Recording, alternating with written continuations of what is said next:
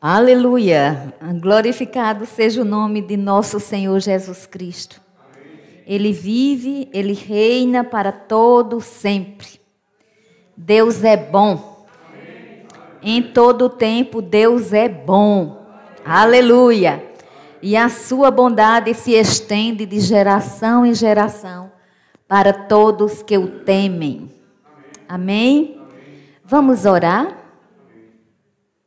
Pai de amor, Pai de bondade, gratidão pelo privilégio de ministrar a tua palavra, a tua palavra que é viva e eficaz, que é penetrante como espada de dois gumes, que é poderosa para separar juntas e medulas, pensamento e intenção do coração.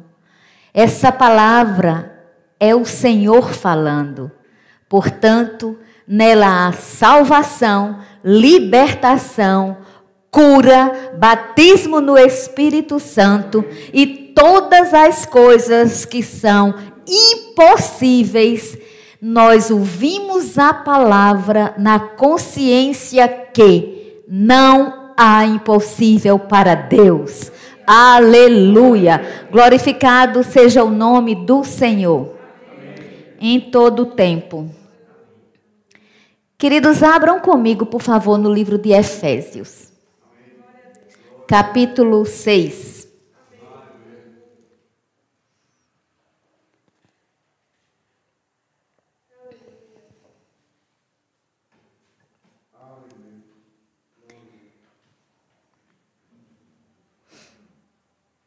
Efésios capítulo 6.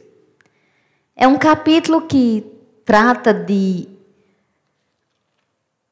do dia a dia, do lar cristão, de filhos, de pais. E interessante que é o capítulo onde vai falar da armadura de Deus. Há uma sabedoria, né, que temos que reconhecer que só na Bíblia existe.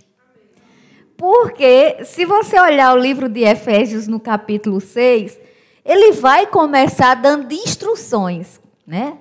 Eu já ministrei várias vezes sobre esse capítulo com foco em família. Tem instrução para todo grau de parentesco. Tem instrução para o trabalhador. Tem instrução para o empregador. É um livro rico e um capítulo riquíssimo. Entretanto, e aprove no coração de Deus que neste capítulo, que fala de relacionamentos, e relacionamento é o grande desafio da humanidade, porque o homem cada dia mais tem se aperfeiçoado em lidar com máquinas. Cada dia há cursos e cursos e novas técnicas, nova modalidade de aprendizagem e, obviamente, de ensino, ensino, aprendizagem. E o homem tem sido expert com máquinas, com computadores, com programas, programas de alto nível. Geração X, geração Y, geração Z, você vê uma diferença aberrante de uma geração para outra no manuseio de aparelhos, né? de computadores, de telefones. Nós vemos, isso é uma coisa visível. Você pega uma criança e, se ela tiver sete anos, oito anos, muitas vezes ela vai ensinar o vovô e a vovó como é que fala com aquela pessoa querida. Eu não estou desprezando é, a utilidade dessa comunicação. Eu não quero ser é, uma pessoa intransigente. Não, eu não quero ser aquela pessoa que fica criticando a tecnologia, quando na verdade eu estou me beneficiando da mesma. Por exemplo, nessa noite nós estamos com pessoas aqui, mas eu tenho pessoas que estão nos escutando de outros lugares para a glória de Deus. E o interessante e tremendo e maravilhoso é saber que o Deus que está operando, que está falando através de mim, é o Deus que está no coração de quem está aqui e é o Deus que está no coração de quem nos escuta e de quem nos escutará. Então, existe um benefício na tecnologia que os filhos de Deus precisam aprender, precisam lidar e saber lidar. Aí é onde vem a capacidade de equilíbrio, de moderação de cada pessoa. Não existe um curso celestial para a gente ser crente na rede social, na internet. Não existe um curso. Mas existem regras de vida que a gente vai aprendendo e adotando segundo a palavra de Deus. Então, não é isso. O que eu quero chamar a atenção é porque eu vejo o desejo do Pai, o desejo de Deus, que sejamos pessoas aptas para nos relacionarmos. Ele tem interesse nisso, porque, queridos, não é coincidência. Não existe coincidência na Bíblia. A Bíblia foi um livro inspirado escrito por homens, inspirado por Deus. Deus inspirou cada livro bíblico. E os seus autores foram escrevendo conforme recebiam a inspiração, considerando o estilo de escrita de cada um. Então tem coincidência de você chegar no capítulo 6 de Efésios onde começa com relacionamento e no 5, né? Porque essa coisa de capítulo e versículo foi depois colocado na Bíblia. Mas o livro, né, na sua inteireza, quando está no 5, está falando de trevas e de luz. Quando chega no 6, começa a falar de relacionamento familiar, frisando que no 5, onde fala de trevas e fala de luz, tem um comando, tem uma ordem divina, que é enchei-vos do Espírito. Essa frase para mim é tremenda. Por quê? Porque não é o Espírito que vai nos encher, somos nós que nos enchemos dele, porque ele já está dentro de nós. Então, quando a gente fica pedindo para o Espírito, enche-me, enche-me, enche-me, a gente tem que entender que Ele está nos respondendo. Eu estou aqui. Encha-se de mim. Porque está escrito no livro de Efésios, no capítulo 5, no versículo 18: Não vos embriagueis com vinho, no qual há dissolução, mas enchei-vos do espírito. Então, encher-se do espírito é uma obrigação nossa. Agora, preste atenção, depois que manda se encher do Espírito, aí vai falar como é que a gente deve andar nessa terra. Primeiro, a gente tem que se sujeitar um ao outro, ou seja, não existe ninguém melhor do que ninguém. Todos somos iguais perante Deus. E precisamos ter essa consideração um com os outros. Esse é o passo um. Depois ele vai falar como deve ser o comportamento dos filhos. E aí eu já tratei um pouco disso, porque o que eu quero focar nessa noite é quando ele entra na armadura de Deus. Eu digo, Senhor, realmente, para que a gente possa conviver bem, ou a gente se enche do espírito, ou a gente não convive nem com a gente mesmo. Imagine com Deus e com as pessoas. Porque, queridos, não é fácil lidar conosco. Eu não sei você, mas às vezes a gente acha que o nosso inimigo é externo. Ou que só é Satanás. Sim, ele é, e nós vamos falar um pouco sobre isso, se Deus quiser. Mas o que eu quero dizer é que o pior inimigo da gente é a gente. Eu vou dizer por quê. A gente não sabe que é para se encher do Espírito, e eu estou falando da gente crente. Estou falando daqueles que creem como eu creio. A gente não sabe que é para se encher do Espírito, porque é que a gente fica esperando que o Espírito venha encher a gente ou que os outros tenham sempre uma palavrinha agradável para a gente? Queridos, isso é incoerente. Então nós precisamos lidar com a gente mesmo. Porque quando a gente começa a lidar com a gente, então a gente olha para a palavra, começa a obedecer e vai ficar mais fácil a gente lidar com as trevas e com a luz. Porque existem esses reinos.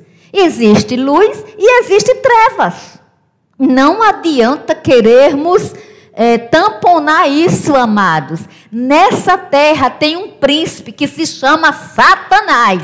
E ele tem uma função: matar, roubar e destruir. Sabe o que ele quer destruir? Ele quer roubar a palavra. Porque quando ele rouba a palavra, ele rouba saúde, ele rouba paz, ele rouba é, finanças, ele rouba relacionamentos saudáveis.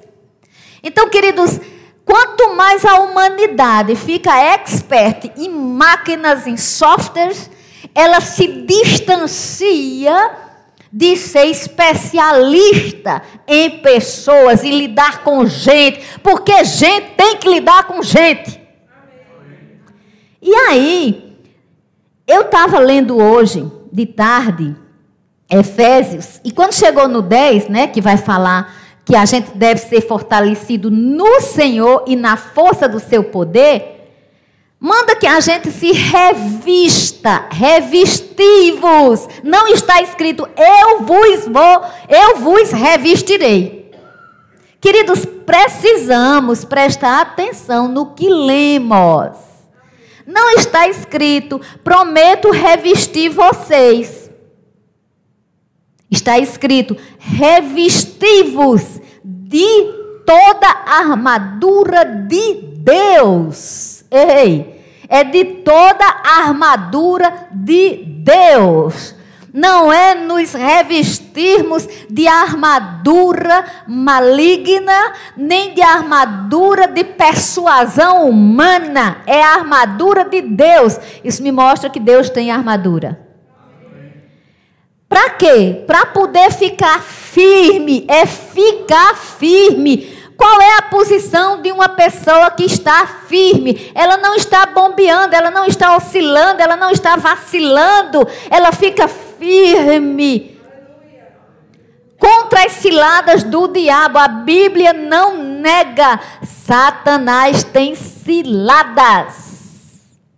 Porque senão não dizia, olha, vistam-se, revestivos da armadura de Deus para ficar firme contra as ciladas do diabo. Não estaria escrito isso, mas está. No 12, diz que tem uma luta.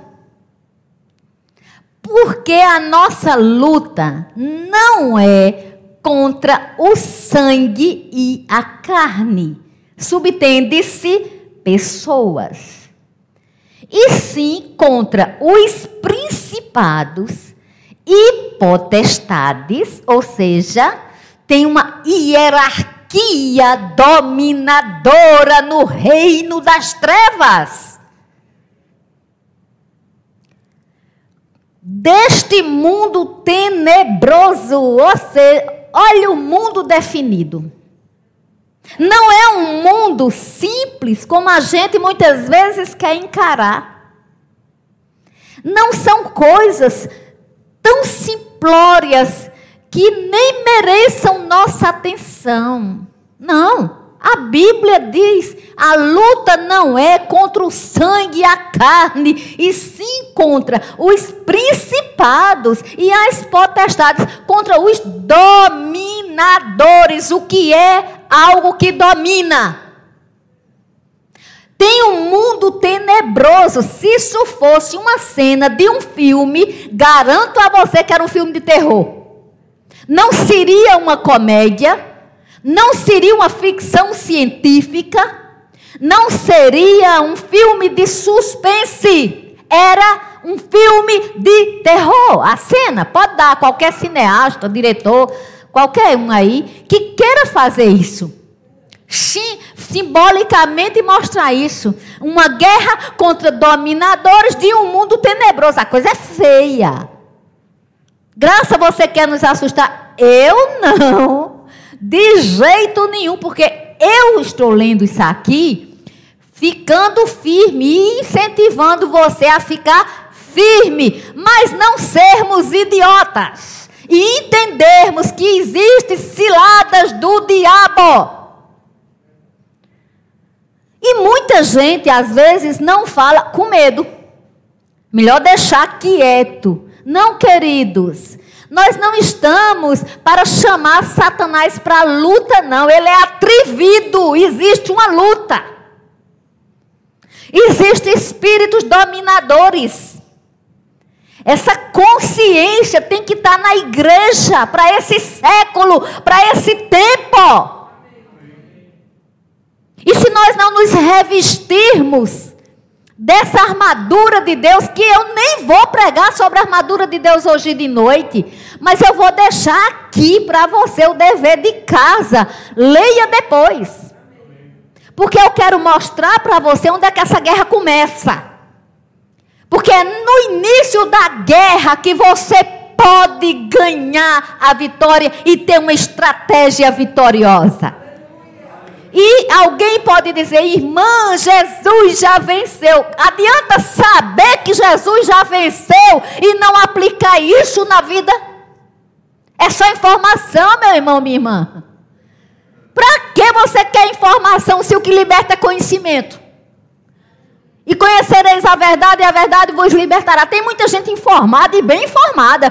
Tem gente que sabe disso de trás para frente, de frente para trás, vai falar de hermenêutica, de exegese, vai falar de tudo, mas só não vai saber no dia que precisar dizer: Satanás, em nome de Jesus, eu estou revestido, revestida do poder do Altíssimo.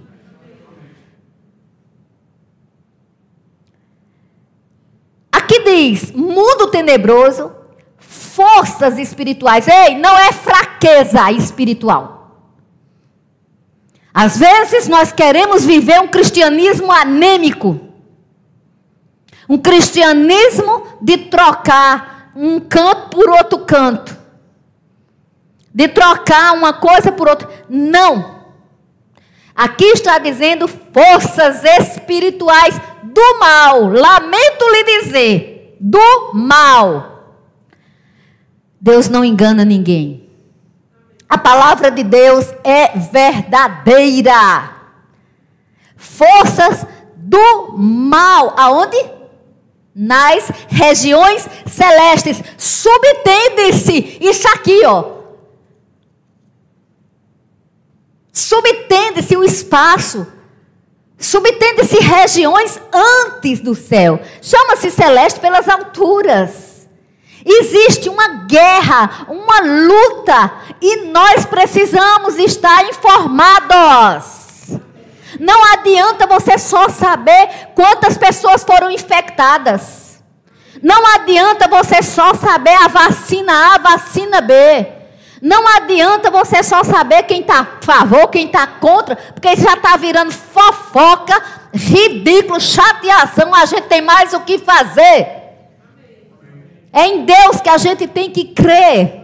Porque se o Senhor não guardar, se o Senhor não edificar a casa, em vão trabalhos que a edificam. Se o Senhor não guardar a cidade, em vão vigia a sentinela. Vamos fazer a nossa parte, a parte que nos compete, devemos fazer. Eu estou cumprindo todas as recomendações cabíveis. Todavia, minha segurança não está nisso. Eu faço isso porque eu tenho cidadania, eu tenho respeito à ciência. Mas a minha certeza, a minha convicção está no Senhor poderoso, capaz de dizer: graça, vocês, povo celebrando vida, povo que nos escuta, revesti-vos contra as armadilhas do diabo, enchei-vos do Espírito. Essa é a ordem, esse é o comando. O problema é que as pessoas querem se encher de informação. Ô igreja de Deus, vamos avançar. O Pai está a nos observar e a ordem é encher-se do Espírito para melhor viver e conviver.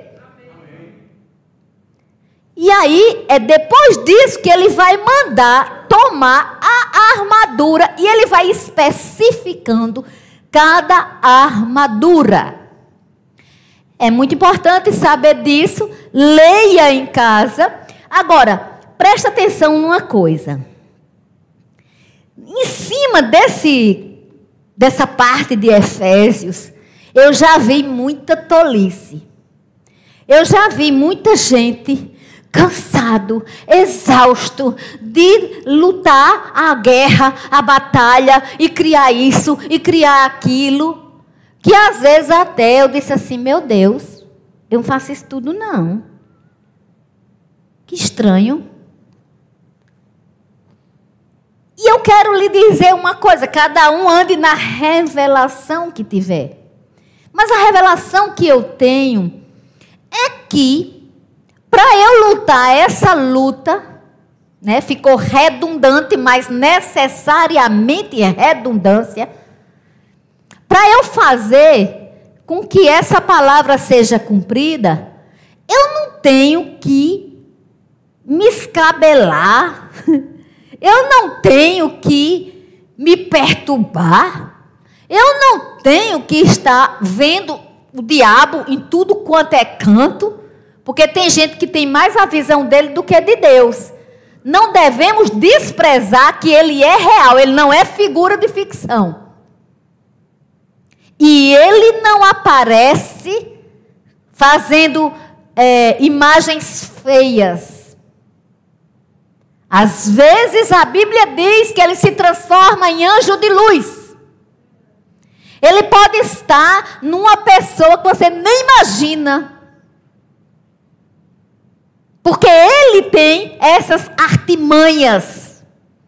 É muito bom se encher do Espírito para discernir vidas. Agora, ficar firme é olhar qual foi o método de Jesus para essa guerra. Porque se eu disser assim, Jesus já venceu, tudo já foi feito, eu não preciso fazer mais nada. Eu acho que não é assim também, não. Claro, Jesus já venceu, eu não preciso fazer nada, vírgula. Se não, tomar posse da palavra, crer com meu coração, confessar com a minha boca e viver a integridade da palavra. Então tem alguma coisa para fazer? Tem algo a ser feito? Sim.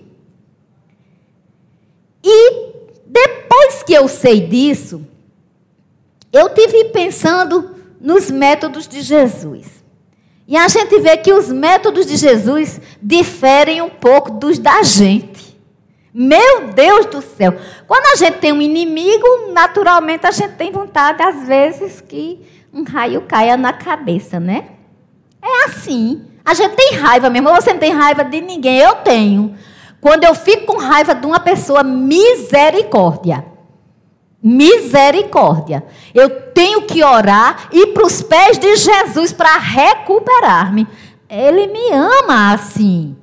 Eu não cheguei no nível ainda de não sentir raiva de coisas, de pessoas. Não cheguei, amados, nesse nível. Mas tenham paciência comigo, eu estou crescendo.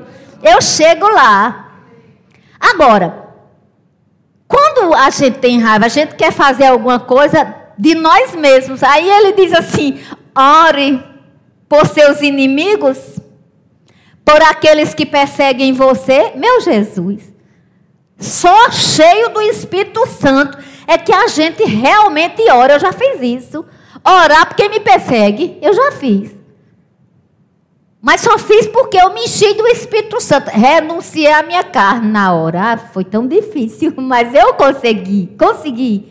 E eu tenho certeza que você consegue também. Porque nós podemos todas as coisas em Cristo que nos fortalece.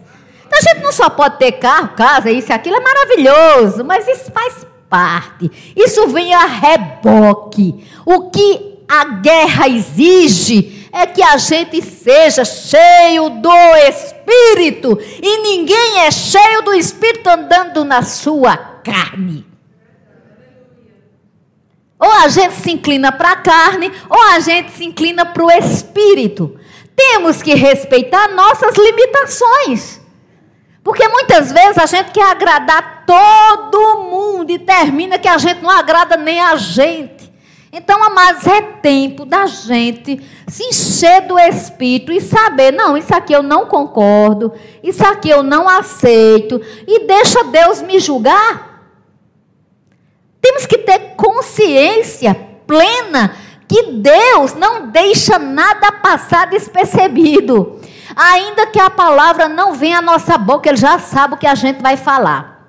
Agora veja bem, tem uma coisa também que às vezes nós queremos ser reconhecidos, nós queremos que as pessoas nos coloquem em determinados lugares, enfim, nos dê a devida atenção, e às vezes nós sentimos que somos escanteados. Eu não sei você, mas eu já me senti várias vezes assim.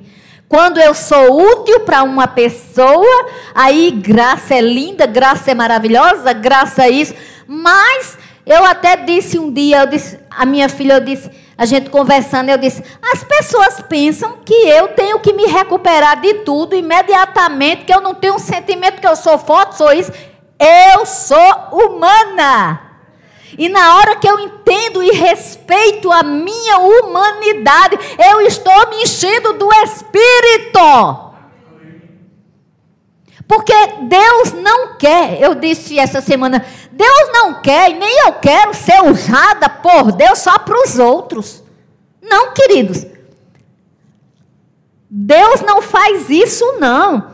Aí eu, Deus fica usando o vaso, o vaso, o vaso, o vaso para as outras pessoas. Não. Ele também usa pessoas para nós. Mas, pensando ainda nessa coisa de luta, não ser contra carne nem sangue, é por isso que Jesus diz: olha, você quer ser primeiro, mas os primeiros são os últimos e os últimos serão os primeiros. Olha mesmo que inversão.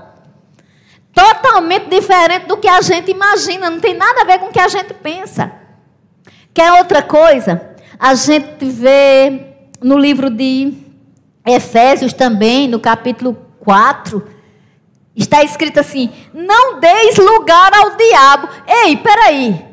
Se a Bíblia diz não deis lugar ao diabo, ele senta na cadeira que está vazia, que você deixa para ele. No lugar que a gente deixa vazio, ele senta, ele entra, ele penetra. Sabe por quê? Porque ele quer um lugar. Ou seja, se não tiver lugar, o diabo não fica. Ele só fica em quem dá lugar. Veja bem, as ciladas ele vai jogar para todo mundo, mas ele só vai conseguir ocupar espaço se você e eu dermos lugar. Então entenda que nós precisamos realmente nos enchermos do Espírito. Essa é a palavra. Quer, quer outra coisa? Está escrito assim: é, submetam-se a Deus, resistam ao diabo e ele fugirá de vós. Queridos, parem e pensem comigo. Sabe o que a gente quer? Resistir ao diabo.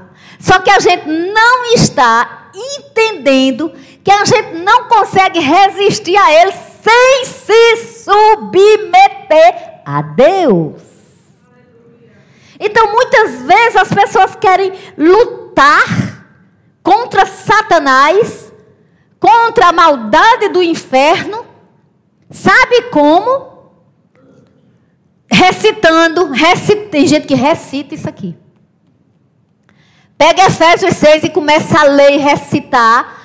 Eu acredito que quando a palavra está sendo falada, há um poder operando, mas esse poder não combina com citações orais apenas. A Bíblia, ela requer coração de fé. É uma exigência. O que é que Satanás faz? Ele traz discórdia, ele traz ofensa nos relacionamentos, ele traz desconfianças, mas ele não sabe lidar com uma classe de pessoa. Olha, o diabo, ele faz de tudo para derrubar uma pessoa, para confundir uma pessoa, para fazer com que a pessoa traia a outra pessoa, porque traição é, olha, é coisa do diabo, assim, ele é expert nisso. É induzir a traição. Ele faz essas coisas e o povo de Deus não atentou para Efésios 6, 12, que a coisa é no mundo tenebroso e o espírito é dominador. E aí não se enche do espírito e por isso muitas vezes sofremos dor. Mas essa não é a vontade do Senhor. Aleluia! Glória a Deus! Sabe, queridos, o que acontece é que nós temos que entender que tem uma classe de pessoas que com essa classe o inferno não pode. É a classe que se submete a Deus. Não é a classe que somente quer resistir ao diabo, não. Porque se perguntar em qualquer igreja, em qualquer lugar, ei, você quer resistir ao diabo? Sabe qual será a resposta? Sim, eu quero resistir ao diabo. Todo mundo vai dizer que quer. Mas ninguém resiste ao diabo sem se submeter a Deus. Efésios está escrito isso. Amém. Aliás, Tiago, viu? No livro de Tiago, no capítulo 4, está escrito isso. Então, assim, 4, Tiago 4, 7. O que é que eu quero chamar a sua atenção mais ainda nessa noite, para a glória do Deus vivo, é que você seja alguém que simplesmente, simplesmente fica firme, se submetendo a Deus. Por conseguinte, resistindo ao diabo. Sabe o que acontecerá? Ele não ficará, ele de você fugirá. Está escrito, eu acredito. Aleluia. Vamos abrir comigo em 2 Coríntios. Está recebendo? 2 Coríntios 10, capítulo 10, versículo 4, está escrito: As armas da nossa milícia não são carnais, e sim poderosas em Deus para destruir fortalezas, anulando sofismas. Ei, tem fortaleza. Você sabe o que são fortalezas? Defesas de guerra fortalezas armadas. E para destruir estas fortalezas armadas, nós, ou seja, as mesmas tais que Efésios chama de ciladas, nós temos simplesmente que obedecer, enchendo-nos do Espírito. Espírito, vestindo-nos e revestindo-nos do novo, do renovo e da armadura de Deus. E aqui no 5 ele vai dizer, no 4 ele ainda diz, anulando nós sofismas. Aqui está o início, onde você deve criar toda uma estratégia de defesa anulando nós sofismas. O que é sofisma? É um pensamento que parece com um raciocínio normal, mas ele é oco. Eu estou falando assim para explicar melhor. É como se você pegasse algo e você achasse que é bem bem, mas dentro não tivesse nada. Então é um pensamento que tem uma, vamos chamar de objetivo de iludir é algo enganoso. Sofisma pode ser um pensamento que eu tenha, que você tenha, que nós tenhamos, E que a gente às vezes pensa que está tão bonitinho, tão corretinho, e a Bíblia pode dizer, analisa direito, isso pode ser um sofisma. Analisa, discerne. Portanto, quem é guardião dos seus próprios pensamentos tem que ser a gente. Isso é fácil? Não. Numa geração como a nossa, eu lido todos os dias com pessoas de diferentes situações. E eu percebo a riqueza que essa palavra nos dá. Eu aumento a minha fé. Repito, amo a ciência que abracei, mas confio no Deus Todo-Poderoso que me faz viver e bem viver aprendendo todo dia a começar comigo, a eu mesma comigo me entender. Porque senão eu não vou saber nem escutar você. Tem muita gente querendo escutar os outros, não cuida de si. Seja criterioso, criteriosa quando for falar da sua vida. Anulando nós, nós, sofisma, ou seja, quem é que anula sofisma? É um anjo. É um anjo que vai chegar com espada reluzente e dizer: Eis que te digo, corta aqui, corta ali, tira esse pensamento daqui. Não. Tinha que ser nordestino esse anjo, né? Para rimar. Não. Somos nós, anulando nós, sofismas. E toda altivez que se levante contra o conhecimento de Deus, levando cativo todo pensamento à obediência de Cristo, ou seja, submetendo-nos a Deus, resistindo ao diabo e ele fugindo de nós. Oh, eu não sei você, mas eu estou recebendo.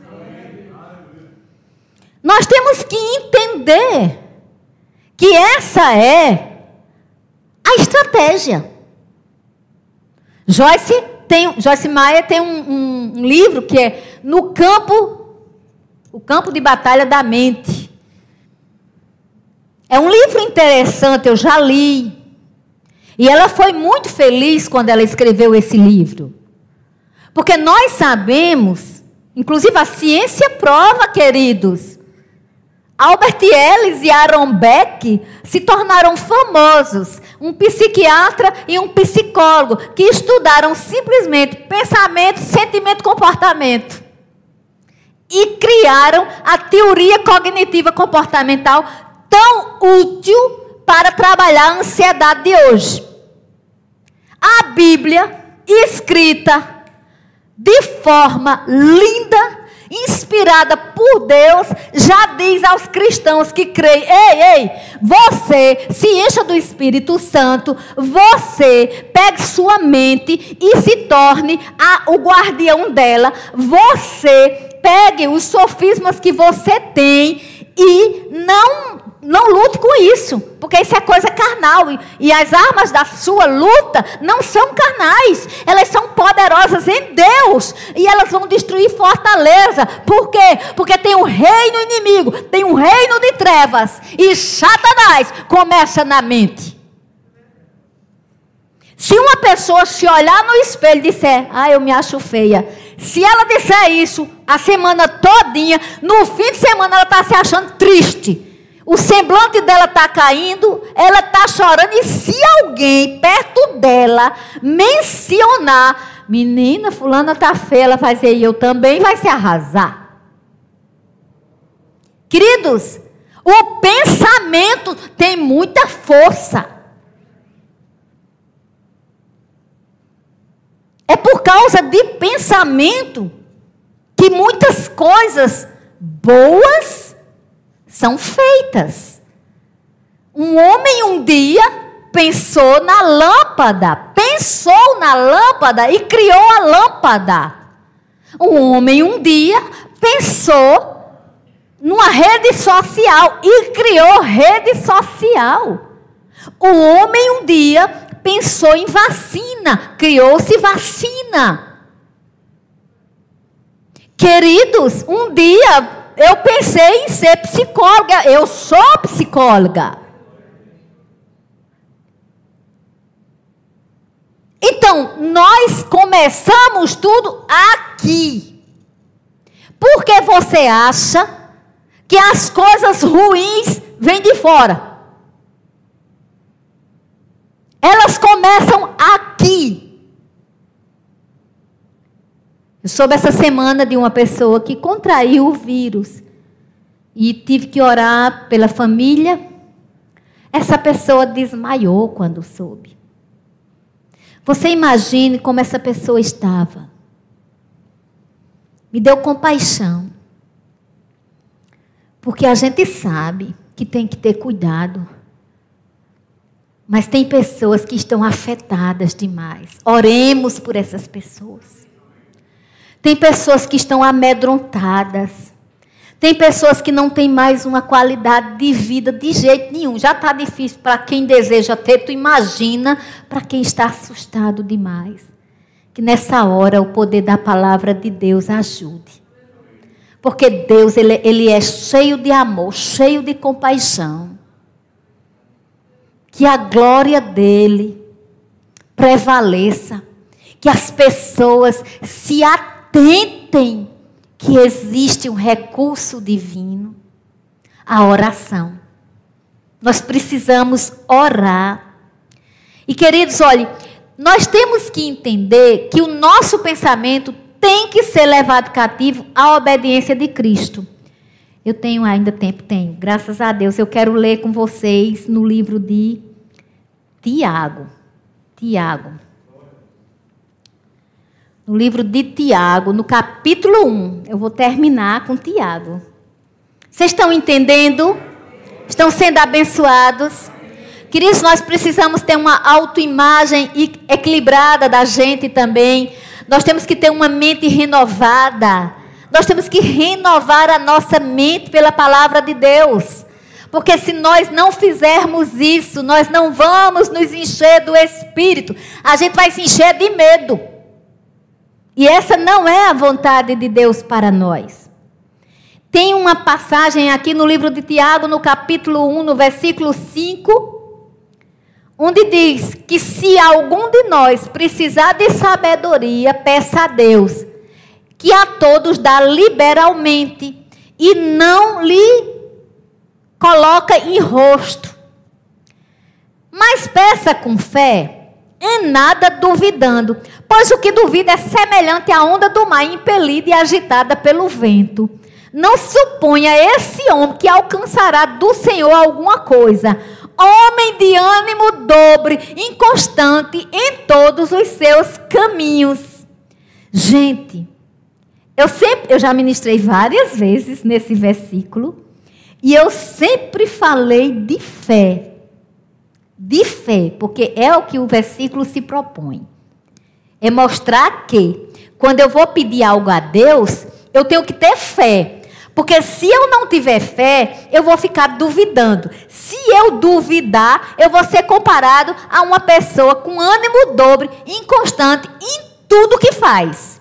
E sabe o que eu pensei? Me veio provérbios na cabeça. Confia no Senhor de todo o teu coração e não te estribes no teu próprio entendimento.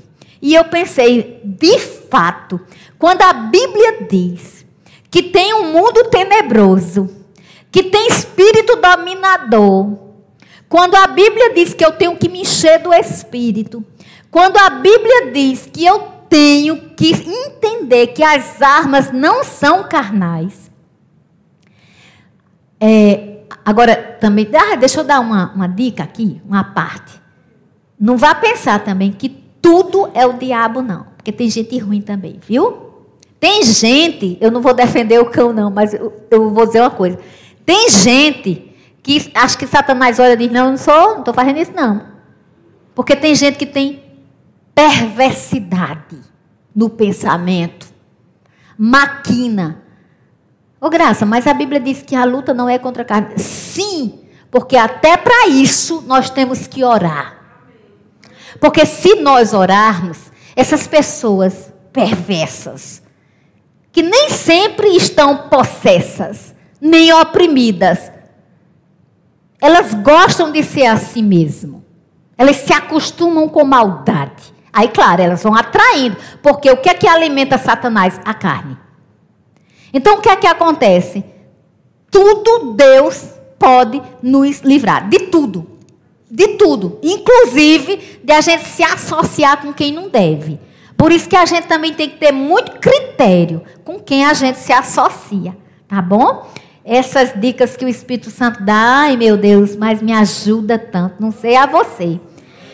Agora, quando eu ministrei sobre. Eu estava lendo esse versículo hoje, eu pensei comigo algo. Veja bem. Ele está falando aqui de um homem com duas almas. Ânimo dobro é o quê? Duas almas. Eu não sei você, mas todos nós podemos passar por situação assim. Tipo, você tem algo para acontecer com você, Deus fala, Deus diz, mas de repente a coisa assim é tão diferente que você fica, ai meu Deus, como será? O que será?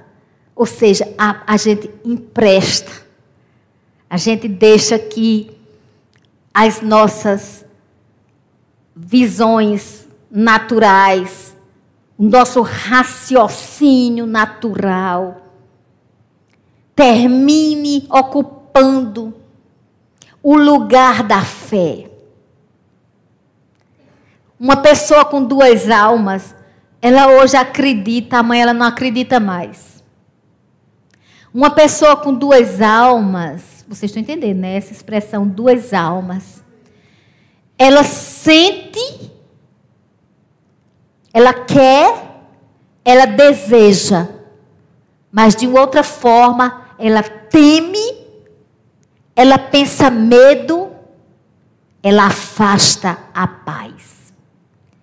Eu disse que ia terminar em Tiago, mas o Espírito está me levando para Romanos 12, 2 e eu vou terminar com Romanos 12, 2. Então, não se pode lutar, as armas da milícia não podem ser usadas à base de ânimo dobre. Temos que pedir sabedoria. Deus vai dar. Em Romanos 12, deixa eu abrir aqui. 2, tem um versículo que esse versículo é a minha cara. Eu amo esse versículo. É muito difícil uma ministração minha esse versículo não sair. Não vos conformeis com esse século, mas transformai-vos pela renovação da vossa mente, para que experimenteis qual seja a boa, agradável e perfeita vontade de Deus. Até aqui maravilhoso. Percebe mais uma vez que lá em Efésios, quando fala da armadura de Deus, que vai dizer que é a palavra, capacete da salvação, descreve toda a armadura, deixei como dever de casa. Mas o foco aqui é mostrar para você que na mente começa tudo. E você só vence se você se submeter a Deus. E submeter-se a Deus não diz respeito apenas dizimar, ofertar, congregar. Tudo isso é prioridade. Mas se submeter a Deus tem a ver principalmente para começar a fazer tudo que se deve a ter uma mente sã, a levar todo o pensamento cativo à obediência de Cristo. Aí, olha o versículo 3. Eu nunca tinha prestado direitinho atenção nisso, por isso que eu vou terminar agora com ele. Olha que forma, porque a gente pensa assim, geralmente a gente ministra Romanos 12, 2, ei, renove sua mente pela palavra, renove sua mente pela palavra. Mas sabia que Paulo aqui já diz como é que faz? Olha que coisa linda o 3. Eu me lembrei que eu li hoje de tarde esse versículo bem direitinho. Porque pela graça que me foi dada, ou seja, olha que coisa solene é muito solene. Paulo está dizendo assim: olha, gente, pela graça, pelo favor de Deus, que pelo favor que Deus me deu, Eu digo a cada um de vocês, aos que estão aqui, aos que estão em casa e aos que escutarão. Paulo fala assim: que não pense de si mesmo, além do que convém. Antes, pense com moderação, segundo a medida da fé que Deus repartiu a cada um. Aleluia! Esse é o segredo. O primeiro passo, a primeira estratégia para lidar com esse mundo tenebroso é preste atenção no que está pensando primeiro sobre você mesmo. Convém se analisar. Autoestima exagerada é narcisismo. É doença. Deformidade. Quer saber mais? Não pense de você mais do que convém. Graça, e o que é que convém? Convém que você pense de você com moderação. Você se ame, você se cuide, você seja equilibrada, aprenda a dizer sim, aprenda a dizer não, seja conveniente, o amor se porta convenientemente. Saiba lidar. Se precisar de sabedoria, peça a Deus.